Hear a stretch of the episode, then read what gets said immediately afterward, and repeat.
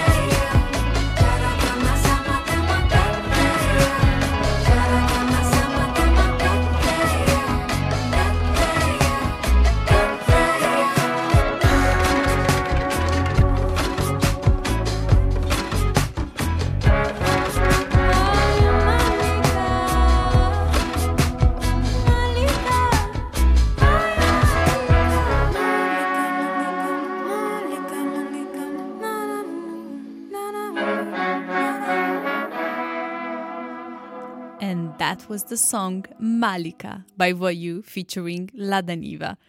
But moving away from music and towards politics, it's now time for our press roundup of the evening. Et notre voyage autour de l'Europe débute dès maintenant par l'Autriche. Eh bien, Eva, les Autrichiens ne vivent pas comme les Français en ce moment. Bien que le pays ait assoupli les mesures contre le Covid-19, la ville de Vienne demeure stricte à Vienne, en fait, le port du masque FFP2 est obligatoire dans les transports publics et dans les magasins. Eva, tu te rappelles quand, dès qu'on a enlevé les masques ici en France? Bah, C'est vrai, Carla, que le port du masque n'est plus obligatoire dans les transports publics depuis le 16 mai. Et la plupart des restrictions sanitaires avaient déjà pris fin. Mais euh, continuons notre tour d'Europe avec les Pays-Bas. Et à La Haye, on parle de censure et de liberté d'expression des médias. Effectivement, le NL Time rapporte que mardi, une coalition néerlandaise a déposé une pétition demandant à la Cour de justice de l'UE d'examiner les sanctions imposées par Bruxelles aux médias d'État russes tels que Russia Today et Sputnik. Alors hier, on a parlé de comment certains pays européens font face à leur dépendance à l'énergie russe. Quoi de neuf à ce sujet, Carla? Aujourd'hui, on va regarder l'Espagne, Eva, car le Premier ministre Pedro Sánchez a déclaré hier au sommet de Davos que son pays est prêt à faire face à l'impact de la pénurie du gaz russe. Il n'a pas mentionné avec quels moyens. Toutefois, il est certain que l'Espagne fera un front méditerranéen commun et coordonné avec l'Italie, le Portugal et la Grèce.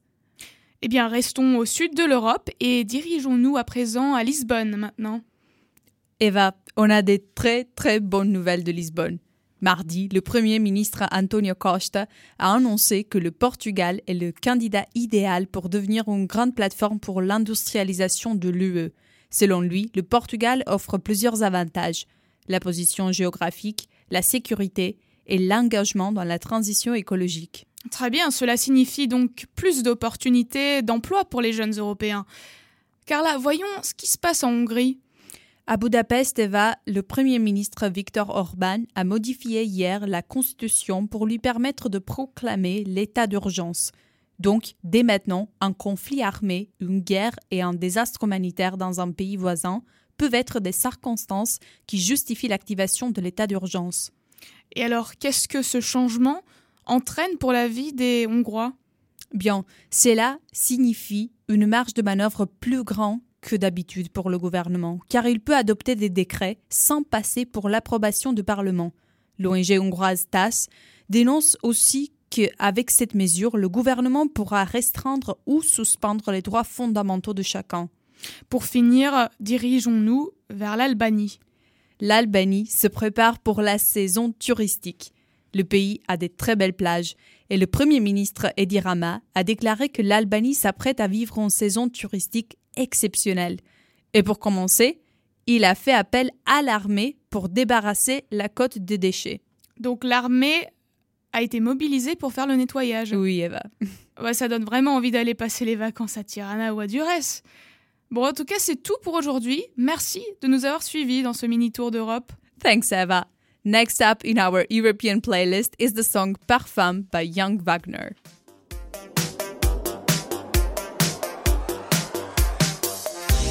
Ses grands yeux clairs étaient comme électrisés. Leur reflet mêlé au néon bleuté. Elle dit des trucs simples mais de manière alambiquée. Signe de fumée dans l'air saturé entre toi et la porte à l'espace. C'est tellement grand que tu te sens à l'étroit.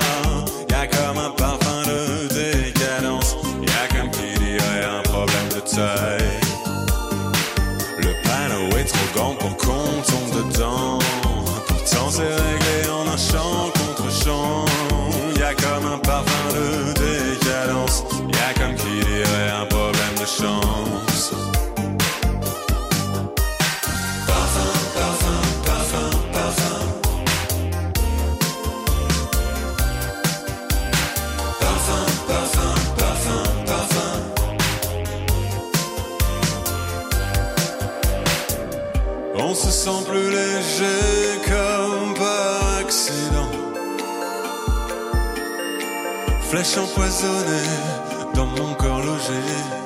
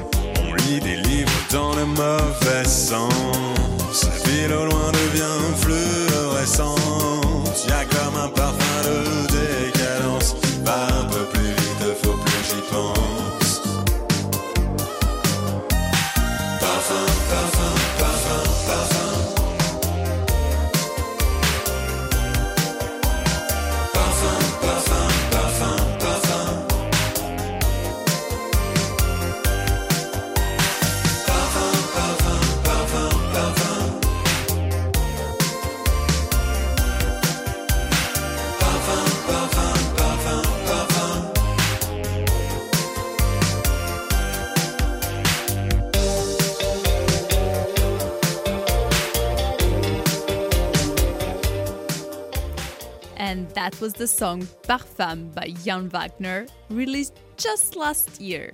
Yes, I know, it sounded very vintage. And there's more. The French American artist gave the same 80s feeling to the song's video clip, so make sure you check it too. But let's jump from a French artist to a British one, and we stay in the same vintage vibe with the song Sadie Gray by Speedboat. Enjoy.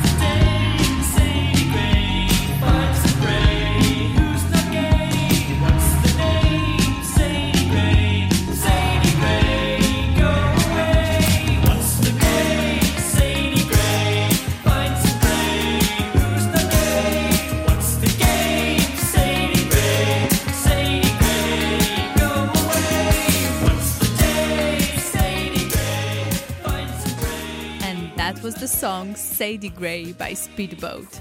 We'll have time for some more musical exploration later on, but it's now time for the most exciting part of the show. It's interview time. So over to you, Eva.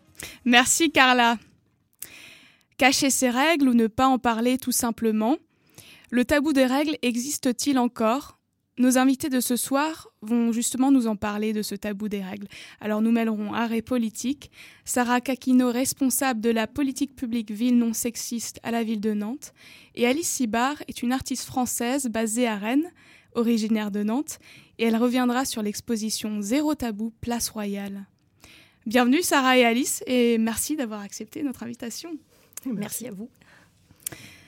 Est-ce que c'est encore un tabou, les règles en 2022 Euh, D'abord Sarah Kakino et puis, euh, puis Alice Sibar ensuite. Euh, bah oui, aujourd'hui, on, peut considérer qu'il y a encore un tabou autour des règles, donc en France, mais aussi euh, dans d'autres pays. D'ailleurs, le sens premier du mot tabou, c'est interdit. Et c'est vrai qu'il y a beaucoup de choses qui ont été interdites autour des règles, qui sont encore interdites. Le fait d'en parler, de les montrer. Dans, certains- dans certains pays, mais aussi en France. Et c'est aussi un constat assez partagé, puisqu'il y a eu un sondage ré- récent de l'association Règles élémentaires euh, qui indiquait que 57% des Françaises et Français euh, estimaient qu'il y avait effectivement un tabou persistant autour du sujet des menstruations. Donc les Français n'osent pas forcément en parler. Est-ce que c'est un constat que vous partagez, vous, Alice Sibar Euh, oui, bien sûr, même si, même si euh, en ce moment on en parle plus, enfin, depuis quelques années, mais moi il y a quelque chose qui me, enfin, qui fait sens euh, facilement, je trouve, pour moi, c'est le, le fait que, en fait, euh, de la même manière que euh, qu'on prononce très peu le mot vagin et vulve pour parler des organes génitaux des personnes qui ont des vagins ou des vulves, on dit très peu j'aime mes règles. On les remplace souvent par des phrases un peu plus ou moins poétiques comme les Anglais débarquent, j'ai je suis indisposée, j'ai mes ragnagnas. Et en fait, je trouve que ça, en fait, ces petites phrases, expressions un peu drôles, ça en dit long sur le tabou des règles encore aujourd'hui. Et il y a aussi cette gêne, ce sentiment de gêne que les, les femmes ont. Et justement, je lisais un sondage à ce sujet. 46% des femmes ont déjà eu le sentiment que leur, que leur gêne ou que leur douleur liée aux règles était minimisée par leur entourage. Est-ce que euh, c'est quelque chose que vous avez voulu lutter, enfin, contre lequel vous avez voulu lutter, vous à la ville de Nantes, Sarah Kakino? Oui, bien sûr. C'est vrai que j'aurais envie euh, d'ajouter un autre chiffre, même si euh, on ne va pas tous les dérouler, mais il y a aussi un chiffre qui était marquant dans, une étude récente, qui était que 83% des femmes avaient déjà mis en place une stratégie d'évitement euh, quand elles avaient leurs règles. Donc typiquement de mettre le tampon dans sa manche quand on doit aller aux toilettes et qu'on doit passer devant les collègues au bureau, ou le fait de recouvrir dans son chariot de course le paquet de protection périodique par d'autres... d'autres courses. Donc, euh, on voit bien que c'est une réalité pour un certain nombre de femmes, de personnes qui ont leurs règles. Et donc, euh, à la ville de Nantes, c'est vrai qu'on on a bien identifié l'origine, ce tabou des règles, euh, comme une problématique pour les femmes dans leur quotidien et qui a un certain nombre de conséquences en fait dans, leur quotidien. Donc, c'est aussi de, de ce constat-là qu'on voulait partir pour découler un, un certain nombre d'actions qui ont été prises par, par la ville. C'est un tabou qui s'applique où? Dans quels endroits Est-ce que c'est à l'école? Vous avez parlé du travail, dans la famille? Euh, Alice.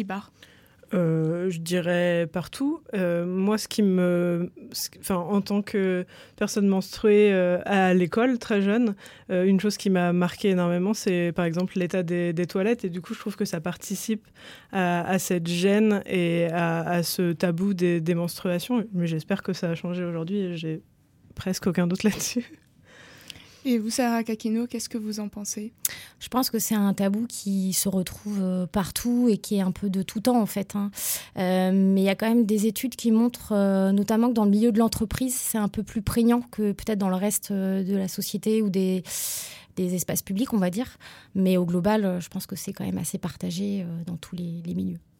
Est-ce que ça serait pas un problème générationnel, étant donné que les jeunes commencent quand même à en parler assez librement des, règles, et c'est pas forcément le cas dans d'autres générations Sarah Kakino. Je pense que les choses euh, évoluent, mais elles évoluent malgré tout euh, de manière peut-être un peu trop lente. Euh, et c'est vrai qu'il y a une part non négligeable des, jeunes qui considèrent encore aussi que c'est un tabou. Et il y a finalement assez, une, majorité qui n'a pas reçu non plus d'enseignement formel en fait autour des règles, du cycle menstruel à l'école. Et donc ça, c'est aussi un indicateur en fait du changement relativement lent par rapport à ce sujet. Donc il faudrait euh, le mettre sur la table à l'école, en fait, le sujet. Bah, c'est un sujet essentiel parce que quand on parle des menstruations, on touche à plein de, plein de questions. On touche à la question de la santé, on touche à la question euh, de l'inclusion sociale, on touche aux questions aussi environnementales maintenant parce qu'on sait que ça peut aussi avoir un impact euh, sur l'environnement, notamment les protections qu'on utilise. Et donc, voilà, ça semble être un objet suffisamment, dont les, les conséquences, les ramifications sont, sont telles que ça nécessiterait de bah, d'avoir un temps dédié euh, pour, euh, pour les personnes, euh, les jeunes personnes. Et puis derrière, il y a aussi la question de voilà, le cycle menstruel. Derrière, c'est la question aussi de la sexualité, de la fécondation, de la prévention aussi des grossesses non désirées. Et oui, moi je voulais rajouter qu'on en parlait plus, c'était plus visible comme plein d'autres sujets traitant des femmes, des minorités, des LGBT ou des choses comme des sujets comme ceux-ci.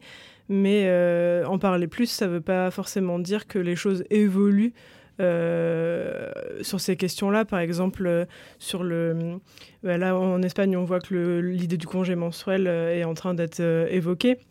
Et en fait, en France, il y a des problèmes qui sont sur la table dont on parle, mais par contre, il n'y a pas encore suffisamment de réponses. Mais c'est en ça que l'initiative, du coup, portée par la ville de Nantes, là, propose une exposition, mais aussi une, solution directe au travers du distributeur de, protection euh, périodique. C'est les actions, en fait. Enfin, la visibilité, elle fonctionne, on en parle, et en fait, après, il faut les actions et les politiques qui vont derrière. Justement, euh, avant de, bah, avant d'en venir aux mesures, est-ce que, euh, vous l'avez évoqué avec l'Espagne, est-ce que euh, les congés euh, menstruels, ça serait quelque chose euh, euh, auquel vous serez favorable, euh, Sarah Kakino, et puis ensuite euh, Alice Sibar Qu'est-ce que vous en pensez de cette politique? Je pense que euh, c'est vrai que c'est un voilà, il y a un projet de loi qui est à l'étude euh, en Espagne. Je crois qu'il y a aussi un projet de loi qui, enfin une proposition de loi qui a été déposée euh, en France. Je pense que c'est une mesure qui a le mérite de mettre aussi le sujet sur la table, mais pour laquelle il faut prendre des, des précautions en fait par rapport à tout ce que ça implique. Euh, et donc, euh, il faut laisser travailler les, parlementaires pour qu'ils puissent euh, bah, débattre sur ce sujet et nous fournir des clés de réflexion et de décision sur euh, l'opportunité de, cette mesure. Euh, oui, et moi je dirais que, enfin oui, sous, sous condition de voir comment ça se déroule, moi je suis favorable parce que c'est une question d'égalité avant tout. Parce qu'il y a des femmes, enfin des personnes menstruées qui se retrouvent euh, euh, à ne pas pouvoir aller travailler un ou parfois deux jours euh, par mois. euh, donc ça pose des questions du salaire, ça pose du, des, plein de questions. Donc c'est important de, de mettre en place ce, projet-là. quoi. Et alors, quelles mesures concrètes est-ce qu'on peut prendre, Sarah Kakino, face à, à ce tabou des règles? Bah, on peut euh, prendre euh, l'initiative de mettre ce sujet sur euh, l'espace public, d'en faire un sujet de discussion, de réflexion auprès du grand public et pas qu'une certaine catégorie de population. Et donc c'est dans ce cadre-là que la ville de Nantes a souhaité mettre en place une exposition autour des règles qui a été installée, qui est en ce moment même installée place Royale du 20 au 30 mai et qui donc aborde tout un tas de sujets qui sont liés aux règles. Et c'est une exposition qui a vocation à bouger dans différents quartiers. À terme, l'idée aussi, c'est de pouvoir euh, faire effectivement tourner cette exposition pour toucher le plus grand nombre de Nantaises, Nantais et, et le plus grand nombre de personnes. Parce qu'on n'habite pas tous Palace Royal. Donc c'est une exposition qui a vocation à être mobile. Comment est-ce que vous avez travaillé sur cette exposition, Alice Sibar Est-ce que vous pouvez nous raconter? Eh ben, la ville de Nantes avait ce projet-là. D'abord, en fait, les, les- les poèmes de Nikita Ejiri, qui est une euh, poétesse, poétesse canadienne. Euh, et euh, du coup, il fallait réaliser des visuels qui accompagneraient ces, ces poèmes. Et en fait, on était libre au départ. Enfin, c'était un sujet libre. Et du coup, avec Clémence, on a, on a ch- choisi de, partir sur un projet euh, impactant euh, visuellement, euh, parce que c'est un projet aussi qui est impactant politiquement. Et du coup, voilà, ça s'organise ces trois types triptyques. Un qui reprend les poèmes de Nikita Ejiri, un autre qui donne des informations chiffrées et un autre qui illustre tout ça. Et euh, chaque triptyque représente euh, un, un thème.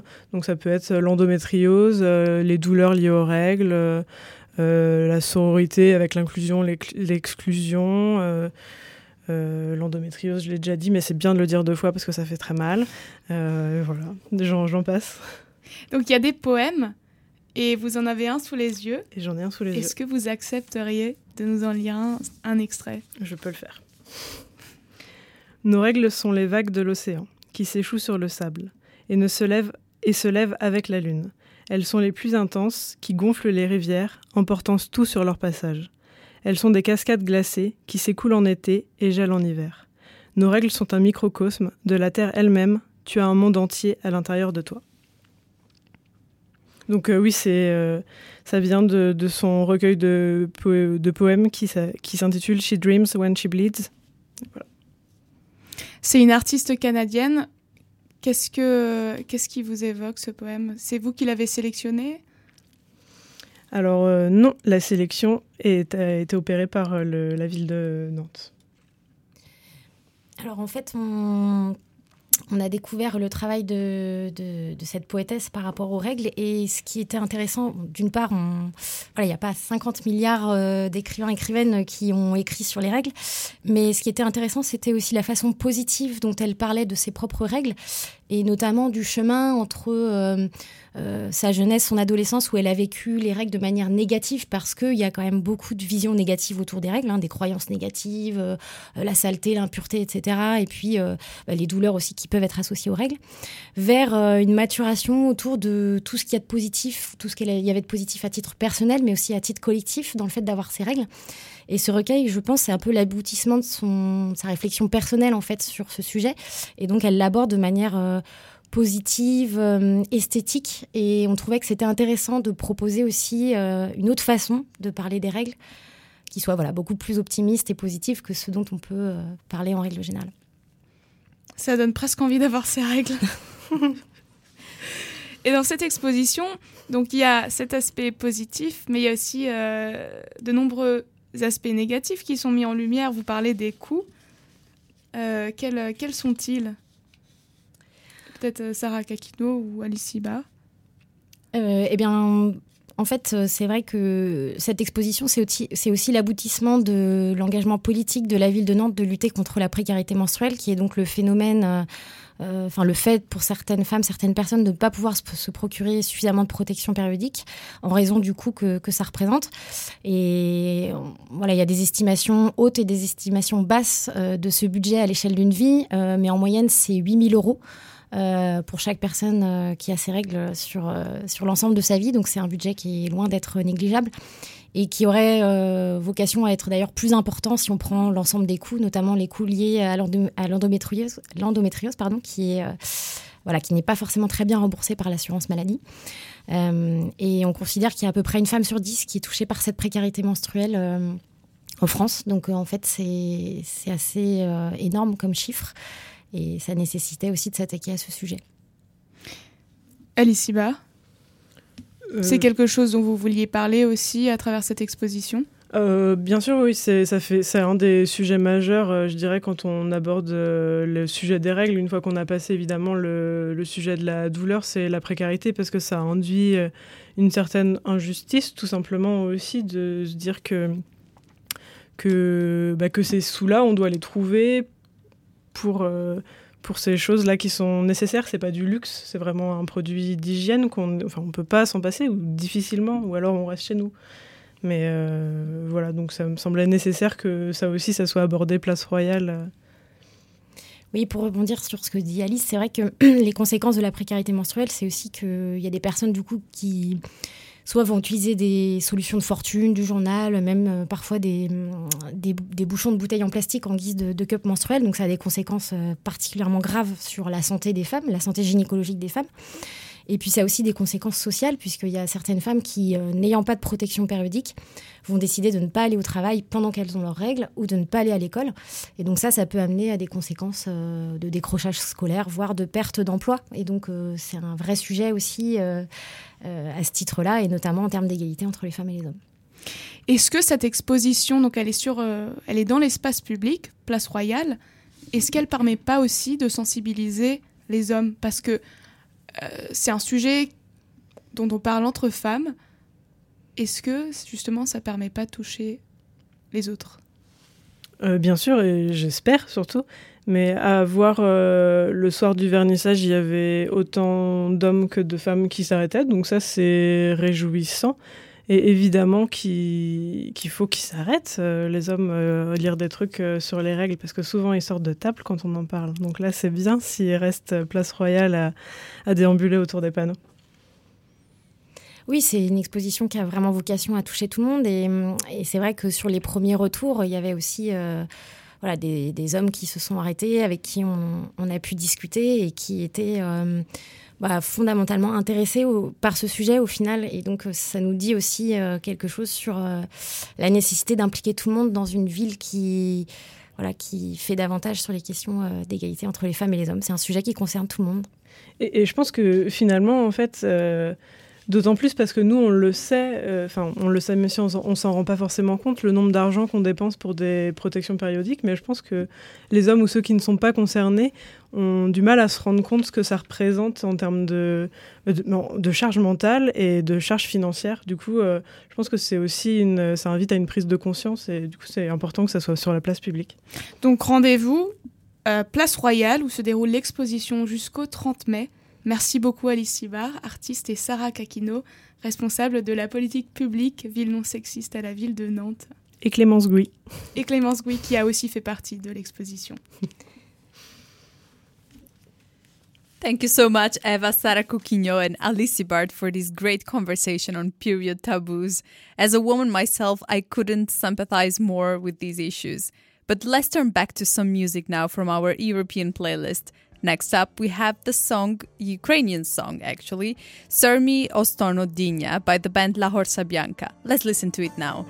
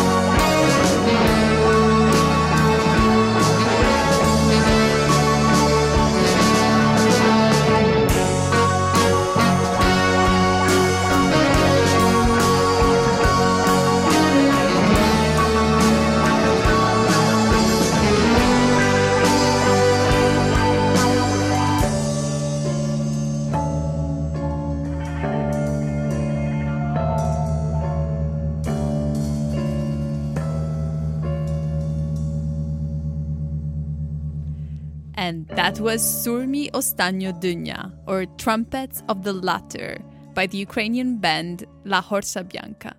Now, as the evening sets in you, in, and you may already be planning your dinner or an after work dancing event, now I have a story for you. And for dance lovers out there, especially listen carefully because I'm going to tell you a bizarre story about dancing. When most of us think about European plague, we might imagine the typical images of the Black Death, people affected by bubonic outbreak on their bodies, or misery and despair in a few summarizing words. However, according to a recent BBC article, there is one unusual event that took place in 1518 in the French city of Strasbourg, which gives us a slightly different picture of the plague. It happened that one day a woman stepped into a square in Strasbourg and began to dance. Nothing odd, right? Except for the fact that she didn't stop. Reportedly, she danced for nearly a week with no music until she died out of exhaustion. Meanwhile, others have joined the dance, and in just one month, there were hundreds doing the same thing. Although it may seem strange, many episodes of dance plagues were recorded in Europe during medieval and early modern era. And these events have inspired poets and painters. Did you know about all that, Eva? You know what, Carla? It's actually funny because I'm from Strasbourg, so for everyone listening, bless Strasbourg. And I did not know this story, but it's certainly one that I would like to share at some social events, drinks or something. Um, and to share, and it's also something that you share to impress people when you want to talk about history. Yeah, that's right. And this surreal story has inspired the pop star Florence and the Machine for her latest album, Dance Fever, which was released this 13th of May. But let's have some music to dance to now. Next up is Tanta Tristeza by Calexico featuring Gisela Joao.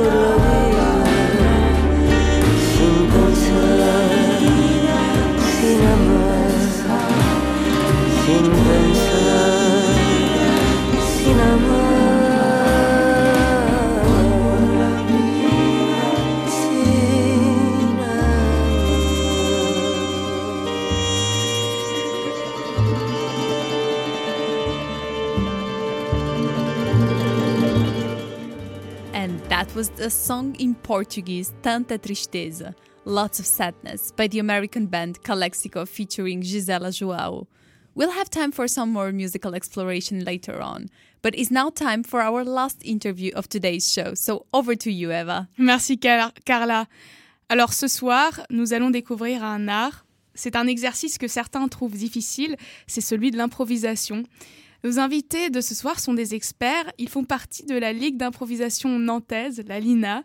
Marie Quinquenel est comédienne, improvisatrice et musicienne, et Pierre Ouzé est comédien et improvisateur. Bon- bienvenue et bonsoir Marie et Pierre. Merci d'avoir accepté notre invitation. Bah, merci à vous, merci de nous, nous recevoir euh, à E-Radio, c'est cool. Super. Alors pour ceux qui ne connaissent pas, est-ce que vous pouvez nous expliquer c'est quoi l'improvisation? Ah, Alors, je te l'imp- laisse. euh. L'improvisation, bah, il y en a dans plein de disciplines. Là, on parle d'improvisation théâtrale. C'est euh, des comédiennes, des comédiens qui ne savent pas ce qu'ils vont faire avant de le faire et qui inventent en direct. Là, en plus, on va faire un match d'improvisation, qui est une forme particulière de l'improvisation, puisque c'est un spectacle qui a été inventé euh, euh, au Québec euh, pour remplir les salles de théâtre, qui n'étaient pas forcément toujours pleines à l'époque, et qui est donc calqué sur le modèle d'un match de hockey. Donc, euh, ça ressemble, ça a l'apparence, ça fait semblant d'être un match de hockey avec deux équipes qui ont des maillots de sport qui jouent dans un décor qui ressemble à une patinoire, mais il n'y a pas la glace, hein, ça, nous, évite certaines chutes. Et euh, les deux équipes vont donc euh, jouer ensemble euh, sur les thèmes qui seront donnés par l'arbitre, parce qu'il y a aussi un arbitre qui va siffler des fautes quand ce ne sera pas dans les règles de l'art. Et le tout dans un show très tonique avec musiciens, maîtres de cérémonie. C'est quand même du spectacle, de, on dirait un show à l'américaine si on était un peu vieux. Donc il y a des arbitres, c'est un sport en fait. C'est un sport, ouais. Ça a été monté en ligue euh, à la base comme les ligues sportives. Ça ressemble à un sport. Ça- C'est un spectacle qui joue le match. C'est une ré- parodie de sport. Enfin, je pense que c'était pensé comme ça aussi, quoi. C'est à la fois pour parodier le sport et à la fois pour, euh, comme tu l'as dit, pour populariser le théâtre et euh, pour attirer les gens à venir découvrir le théâtre d'une autre façon. Mm. Et pour mettre des points, c'est pas, il n'y a Mm. pas de but, on n'a pas de, voilà. Donc c'est le public à la fin de chaque improvisation qui a un carton bicolore, un carton de vote, et qui va décider à la fin de chaque improvisation si c'est l'équipe de Nantes hein, ou l'équipe de France, ce coup-ci, qui gagne euh, l'improvisation. Oui, parce que vous allez jouer contre l'équipe de France, faut le préciser à nos auditeurs. C'est ça. On rencontre l'équipe de France. C'est notre dernier euh, match de la saison, du coup. Et c'est l'équipe de France qui nous fait l'honneur de venir, euh, de venir jouer avec nous sur la patinoire le 4 juin. S'il y a une équipe de France, c'est qu'il y a des compétitions internationales? Oui, Comment ça se passe il y a des, euh, Vous nous avez parlé de ligue, donc euh, très sportif, tout ça, et donc il y a des comp- d'autres compétitions internationales. on- Oui, il y a ce qu'on appelle, nous, ce qu'on appelle euh, dans le, le monde du match d'improvisation des mondiaux d'improvisation. Et donc, il y a plusieurs équipes qui se rencontrent. Il se trouve que là, ce sont des mondiaux d'improvisation francophones, en fait, puisqu'en fait, c'est quand même plus simple de parler la même langue pour faire ce spectacle-là. Euh, mais comme équipe euh, mondiale, enfin, dans les compétitions mondiales francophones, dans les mondiaux, il y a donc la Suisse, euh, la Belgique, il y a l'Italie, parce qu'il y a beaucoup de locuteurs euh, français, en fait, euh, Nord-Italie. Donc, il y a une équipe italienne qui vient jouer en français. Euh, Suisse, italien. Et puis Le après, Québec. nous- oui, Québec. Il y a les Belges aussi? Les Belges, Ouais. bien sûr.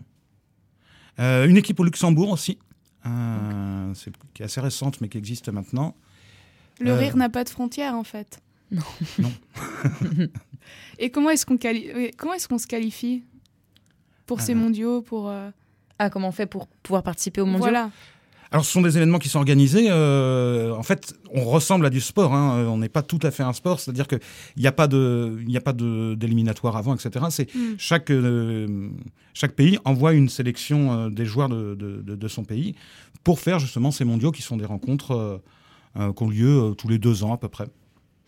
Et alors euh, Marie et Pierre, qu'est-ce qui vous a donné envie vous de vous plonger dans ce milieu particulier mais qui a l'air très fun? Eh ben, moi, je faisais déjà un peu de théâtre à texte avant, euh, un petit peu. Mais justement, c'est les mondiaux euh, d'improvisation. j'ai j'ai regardé, donc ils sont toujours sur YouTube, hein, 2010 2008, les mondiaux d'improvisation, et j'ai vu des, des matchs France-Québec et euh, j'ai trouvé ça fou. Et il y avait une troupe d'impro euh, dans la ville où j'étais qui jouait beaucoup et euh, qui joue toujours d'ailleurs. Et je les ai, je suis allée les voir jouer pendant un an et euh, au bout de cette année, je me suis dit bon, euh, timidement, je vais aller euh, voir si je peux en faire avec eux. Et puis j'ai commencé avec eux et partout où j'ai bougé après, à chaque fois, j'ai cherché direct, euh, à chaque fois que j'arrivais dans une ville, où est-ce que je peux faire de l'impro, euh, qui est-ce que je peux rejoindre et, et voilà. Et j'ai pas arrêté. Et vous, Pierre? Et moi, j'ai vu un match d'improvisation en vrai, pas sur un écran, parce que euh, je pense qu'il n'y avait pas de internet la première fois que j'ai vu euh, un match d'improvisation. Puisque je l'ai vu, j'avais 14 ans, ça remonte à quelques années. Et euh, j'ai vu ce spectacle-là. Je faisais déjà du théâtre, mais quand j'ai vu ce spectacle-là, moi, je me suis dit, c'est ce spectacle-là que je veux faire. Et donc, bah, dès le début, j'ai immédiatement rejoint une équipe. Il y en avait très peu à l'époque. Et du coup, ça fait euh, 30 ans que je joue ce jeu-là maintenant. Avec tout le temps, autant de plaisir. Est-ce que l'improvisation, c'est euh, c'est un talent, c'est inné ou ça s'apprend?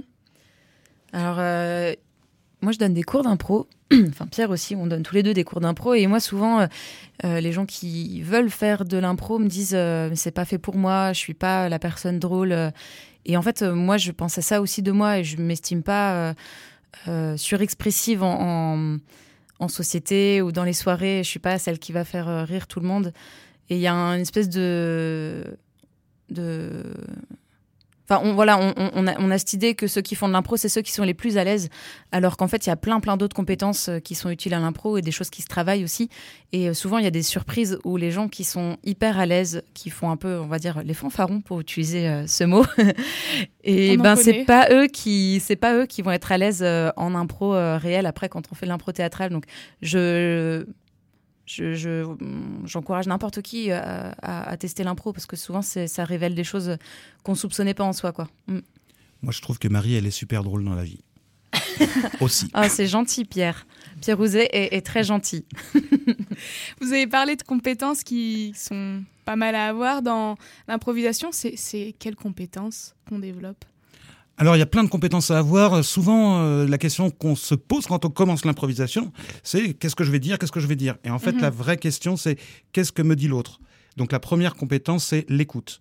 C'est la première chose, en fait, puisqu'en fait, c'est pas un sport individuel, c'est pas une pratique individuelle, c'est pas un art individuel. Ça peut arriver qu'il y ait des solos en improvisation, mais c'est le plus facile le solo, puisqu'en fait, c'est de construire avec l'autre qui est compliqué. Je parle d'improvisation, mais dans la vie peut-être aussi. Ce qui est compliqué, c'est prendre en compte l'autre, l'écouter et faire quelque chose de ce qu'il propose. C'est pas tellement qu'est-ce que moi, euh, petit génie, je vais inventer. Non, c'est comment je mets en valeur mon partenaire, ma partenaire. Et l'autre est source d'inspiration, du coup. Oui. Euh, on- Il y a un monsieur qui s'appelle euh, Michel Lopez, qui est un, un grand, euh, un grand spécialiste de l'improvisation, qui, a- qui a formé beaucoup de gens, qui, disait, qui dit tout le temps l'autre est un génie. Il faut toujours considérer que l'autre est un génie quand on est sur une patinoire. Et quand l'autre ne sait pas, on fait quoi Marie?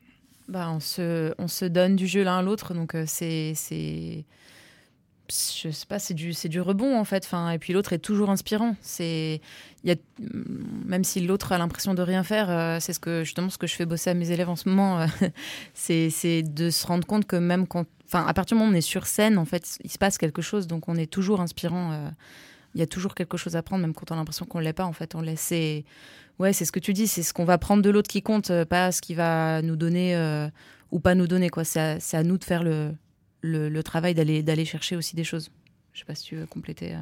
Ah bah, je trouve ça super clair. Est-ce qu'il y y a des décors aussi? Parce que moi, je me souviens d'un match que j'avais vu à la Sorbonne et il s'était inventé en troubadour. Je vous assure, c'était très drôle. On avait l'impression d'être dans les temps médiévaux. médiévaux. Alors, on n'a pas de, on n'a pas de décor dans le sens où euh, de décor réel, à part cette patinoire, hein, c'est cette scène qui ressemble à une patinoire, qui est le cadre dans lequel on va jouer. Mais par contre, on va faire vivre euh, tous les décors du monde par euh, notre imaginaire, par la façon de- dont les comédiennes et comédiens vont voir les choses, vont les mimer, vont les représenter, vont les évoquer. Et effectivement, euh, ça c'est une chose qui est super euh, agréable en improvisation, à voir ou à faire, c'est qu'on n'a pas de limite de budget, puisque tout est dans nos têtes, tout est dans notre imaginaire. Donc on peut, on peut faire euh, du grand spectacle avec rien. Est-ce qu'on s'inspire aussi de son vécu, son imaginaire? Que- Quelle place a l'imagination dans l'improvisation? La sienne ou enfin de toute façon l'impro c'est de l'imagination donc euh, ça a une place euh, euh, énorme. Et après oui on prend aussi un peu de on amène un peu de soi en fait toujours dans je pense dans toutes les formes d'art qu'on pratique. On met de soi après on peut avoir envie de mettre à distance au maximum mais forcément à un moment quand il y a, y a des, moments de scène des fois c'est un peu euh, des espèces de, de trans euh, scénique et dans ces moments-là, on, on- on maîtrise moins. Enfin, ça, ça, ça joue sans, sans qu'il y ait plus de réflexion et il y a peut-être des, des C'est un choses qui sont plus. automatisme. On rentre dans un, on, on rentre dans un univers? Je sais pas, c'est un, c'est pas, je dirais pas automatisme parce que c'est un peu réducteur comme mot peut-être. C'est plus, le jeu devient une évidence, comme si euh, euh, l'histoire était déjà écrite et qu'on était en train de jouer un truc déjà écrit. Et peut-être dans ces moments-là, il y, a- il y a plus de lâcher prise et de, de choses de, de soi qui sont ramenées ou je sais pas. Il y a des. C'est ce que vous pensez aussi, euh, Pierre Ah, complètement, oui. Bah, à aucun moment, je penserais autrement que ma collègue. hein. On est dans la même équipe et on fait de l'impro. Et puis aussi, euh, dire euh, ce qu'il y a de nous, comme là, pour le coup, comme toutes les comédiennes et tous les comédiens, c'est qu'on va. nos, nos outils de jeu sont aussi les émotions. Et donc, pour jouer des émotions, c'est. euh, ça passe par notre propre, notre propre corps, donc elles vont ressembler aux émotions qui sont vraies. Et puis ce qui est de nous aussi, c'est sans doute l'ensemble de ce qu'on a vu comme film, comme Mm. série, comme lu ou vu comme pièce de théâtre, puisqu'en fait, euh, on travaille aussi avec des codes théâtraux, c'est-à-dire qu'il faut qu'on soit à la fois comédien, on joue des émotions, des états, la colère, non, là je joue pas très bien, mais Vous aussi jouez on plutôt invente la joie, vous, j'ai l'impression. à la radio plutôt quand même, il faut que les gens aient envie de, de rester. Mais après, on invente aussi des textes. Et donc, euh, c'est un travail qu'on fait aussi en équipe, d'avoir une, euh, une culture commune, euh, de partager euh, la culture actuelle, le- la culture classique, etc. Mais il y a une donnée que vous connaissez pas forcément, et c'est celle du public, parce qu'on a parlé d'interaction avec l'autre, mais euh, l'autre, c'est aussi le public, du coup. Comment est-ce qu'on joue avec le public? Alors, Marie me refile la patate Euh, je chaude sais là. pas euh, exactement Mais- comment répondre à cette question. Eh ben, en fait, le public, euh, effectivement, c'est hyper important d'avoir conscience qu'il est là. Et puis, bah, tout le, tout le tr- travail, entre guillemets, l'amusement du, de l'improvisateur, c'est des fois d'aller le chercher le public, c'est de Mm. de lui donner des choses qui vont le faire rire, l'amuser, voire euh, l'émouvoir aussi, hein, parce que des fois, on, on fait des histoires émouvantes. Et puis aussi, des fois, ne pas aller le chercher, parce qu'on a une proposition artistique à faire, même si elle est improvisée, qui nous semble importante et que d'aller le chercher tout le temps, ça va pas nous permettre de tenir euh, notre propos, parce que, euh, notamment à la Lina, mais, mais c'est vrai d'autres équipes, hein, l'équipe de France évidemment, on a aussi des visions du monde, même si c'est de l'improvisation, des choses qu'on a envie de défendre quand on est sur scène, des écritures, des, des parties pris artistiques. Est-ce que c'est toujours... Pardon, vous alliez dire quelque C'est chose? pour, pour compléter aussi, parce que tu nous demandais tout à l'heure en, en off s'il y avait des. Enfin, on en a parlé un peu, il y a des réglementations et tout. Et Il y a une faute euh, en match d'impro qui est le cabotinage. Et justement, le rapport au public, euh, il existe, euh, comme l'a décrit Pierre, mais si on veut à tout prix chercher le rire du public, l'arbitre peut siffler une faute de, de cabotinage quand on. Moi, c'est ce que je dis euh, quand tu es là pour faire rire euh, Tata euh, qui est assise au troisième rang, plutôt que de servir l'histoire et, et le jeu. Ben on- voilà, il y y y a une limite à trouver en fait entre chercher le public et à quel point tu vas le chercher et pourquoi tu vas le chercher quoi. Mais peut-être que une des différences avec le théâtre, et je terminerai là-dessus, c'est qu'on cherche vraiment à faire rire alors que dans... Ou, ou pas. Vous avez l'air de... Fais non direct. Non, Ben pardon. c'est euh, souvent, euh, c'est souvent un des malentendus qu'il y a avec le match d'improvisation, Ah. parce que il y a tous les registres de jeu à l'intérieur d'un match. Il se trouve que euh, assez souvent, ça rit aussi. Et puis, euh, aussi, enfin aussi, euh, le fait qu'on soit une équipe prof- professionnelle fait que on est tenu à avoir un propos artistique, et puis c'est ça qui nous intéresse aussi. Et donc, euh, il y a parfois ça, on rit, et après il y a plein de types de rire de toute façon, et puis il y a des improvisations qui sont autre chose que du rire, qui peuvent être euh, bah, de, de l'émotion, qui peuvent être aussi des impros qui parlent de la société, qui, on peut rire en parlant de la société, hein, mais où le but premier n'est pas de rire. Et puis, euh, il se trouve que les gens, peut-être, ils vont rire dans une histoire, mais c'est pas ce qu'on cherche en un. Les gens rient hein, dans nos spectacles, je ne voudrais pas dire le contraire. Eh bien, rendez-vous le 4 juin à la maison de quartier de Doulon à 20h30 pour euh, le savoir, pour, euh, pour rire, pour pleurer, pour trouver toutes ces émotions. Mm. Merci beaucoup Marie Quinquenel, comédienne, improvisatrice et musicienne, et Pierre Rouzet, comédien et improvisateur, tous deux membres de la Ligue d'improvisation nantaise. Merci à vous. Merci. Thank you so much to Eva and to actors uh, Marie Canquenel and Pierre Rouzet for that great conversation on improv theater. I always admired the actors able to play without a script in a way that is so engaging and fun to watch. So thank you really much. And with that, we have sadly reached the end of the evening show for today and for this week as well. But don't worry, we'll be back next week broadcasting from our studios at Europa Nantes from 6 to 7 p.m. as usual. There will be great European music, news, as well as very exciting interviews. So make sure to tune in. But for now, goodbye and thanks for listening to us this evening. Thanks also to the great EU Radio team who has joined me here today, Eva and Ellie, our tech director. And thanks to our numerous guests for joining us in the studio. I'll leave you with the song Bouncy Bouncy by the band A Certain Ratio to take you into the rest of your Wednesday evening. Bye bye.